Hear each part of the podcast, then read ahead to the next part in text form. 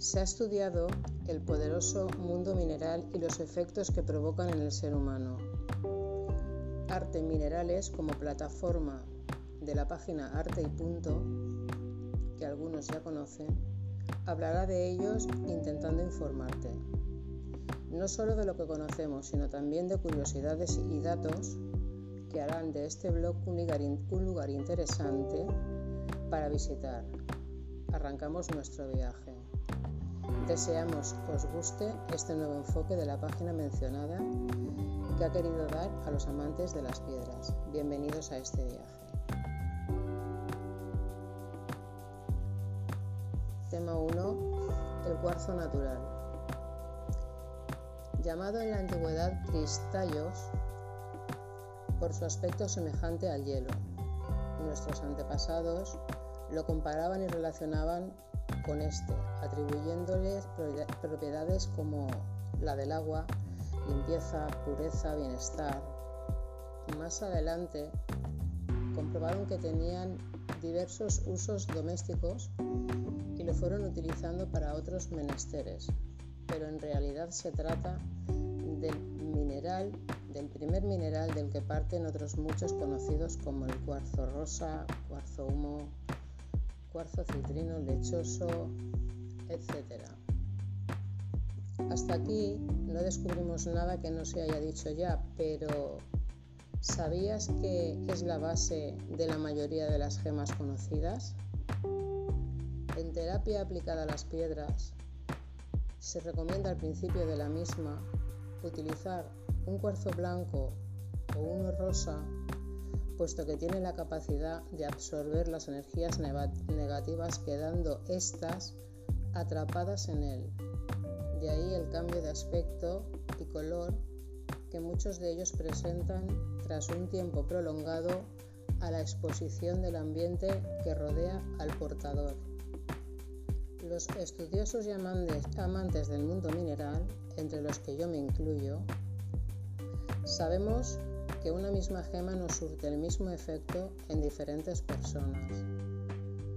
Pero lo importante es que sepáis que al ser el mineral básico por excelencia y del que parten y o se combinan el resto, ha de ocupar el primer lugar ante una situación demanda, ya que es el que ha de limpiarnos el entorno físico, espiritual y natural que nos rodea antes de seleccionar otro tipo de pieza que, podremos necesitar más adelante. A este mineral se le atribuyen estas propiedades espirituales.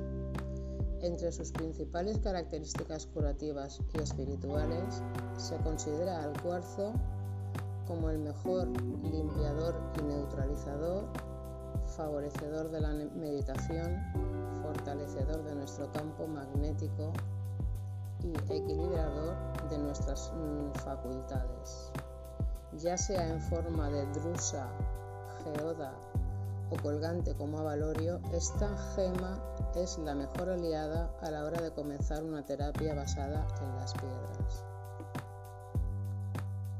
Bibliografía Información estudiada y contrastada por Arte y Punto Diseños. Hola amigos, bienvenidos desde el lugar donde estéis escuchando. Bueno, le he dado al podcast un nuevo giro, ya que hoy en día la gente no lee con frecuencia. Decidí que Misterios Naturales fuese el blog leído por su autora, a modo de, de narración. Bien, nos pusimos de acuerdo. Reservo la última parte para hacer las preguntas que me vayan surgiendo. ¿Qué tal Manuela? ¿Cómo estás? Muy bien, ¿y tú? ¿Qué tal? Encantada de acompañarte hoy. Después de exponer a los oyentes cómo va a ser el podcast, tengo unas preguntas. ¿El cuarzo puro es un mineral limpiador? Sí, sí, así es. Mira, si vas a comenzar una terapia con minerales, el cuarzo neutro, es decir, el cuarzo blanco transparente, que se llama cuarzo neutro, es el primero que debes dejar actuar en ti, en tu entorno. Energías atrapadas, ¿qué significa? Pues mira, significa que todas las impurezas negativas que te rodean en el ambiente, en ti, se impregnan en el cuarzo. De ahí el cambio de color. El cambio de color es un hecho contrastado. Es algo que yo he visto, por eso hablo de, este, de este dato. Pero no significa que esto le vaya a ocurrir a todas las personas que lleven un cuarzo. Pero te puedo asegurar que en la mayoría de los casos sí ocurre. He escuchado la palabra portador. No entiendo su significado aquí. Mira, sí, eh, portador. Te voy a explicar lo que es, lo voy a explicar a los oyentes. Mira, portador es la persona que lleva o utiliza una gema, una piedra. Es, eh, nosotros somos meros portadores, ya que los minerales no nos pertenecen. Pertenecen a la naturaleza en exclusividad, pero no a nosotros. Eh, tú, yo, cualquier persona, los portamos, o sea, los llevamos. Este cumple su función en nosotros y cuando su, digamos, su trabajo está concluido, se tiene que devolver a la naturaleza. Lo dejas en el mar, en un río, en la vegetación, lo dejas. Allí se cargará de nuevo y te puedo asegurar que el mineral que tú llevaste, o que yo llevé, caerá en manos del siguiente portador. Alguien lo encontrará. Eso está contrastado también. Qué interesante, Manuela. Bueno, pues hasta aquí el tema de hoy. Y si quieres, nos, volvemos a, a escuchar, a leer la semana que viene. Sí, eh, no sé si te interesa saber qué tema voy a tratar la semana que viene o quieres dejarlo en incógnita. Sí, a ver, danos una pequeña, un pequeño avance. Bueno, pues mira, he decidido que este podcast sea el blog, como hemos dicho anteriormente, narrado por mí. Entonces voy a seguir la secuencia del mismo. Y el segundo tema que será un pelín más amplio, voy ampliando, bueno, fui, fui ampliando en su momento.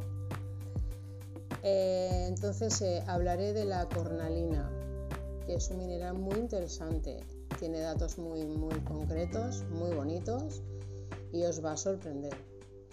Ese será el tema que hable la próxima semana y yo espero que os guste. Pues nada, con este pequeño avance de la cornalina, nos vemos la semana que viene. Un besito. Un beso.